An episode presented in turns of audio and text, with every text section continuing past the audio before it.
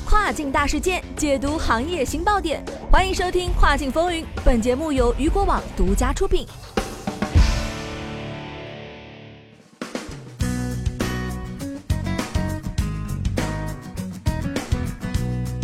各位好，欢迎收听这个时段的《跨境风云》，我是大熊。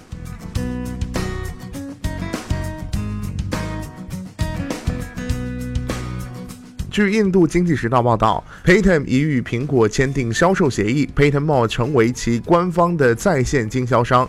自此啊，苹果与印度包括亚马逊和 Flipkart 在内的三家电商巨头构成直接销售关系。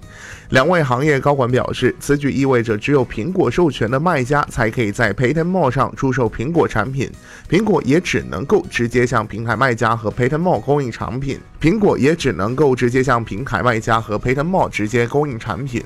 虽然苹果此前已经在亚马逊和 Flipkart 合作后下调了 iPhone 的整体在线折扣，但是行业高管表示，在线零售对 iPhone 整体的销售贡献已经从之前的百分之五十到百分之五十五降至百分之三十五到四十。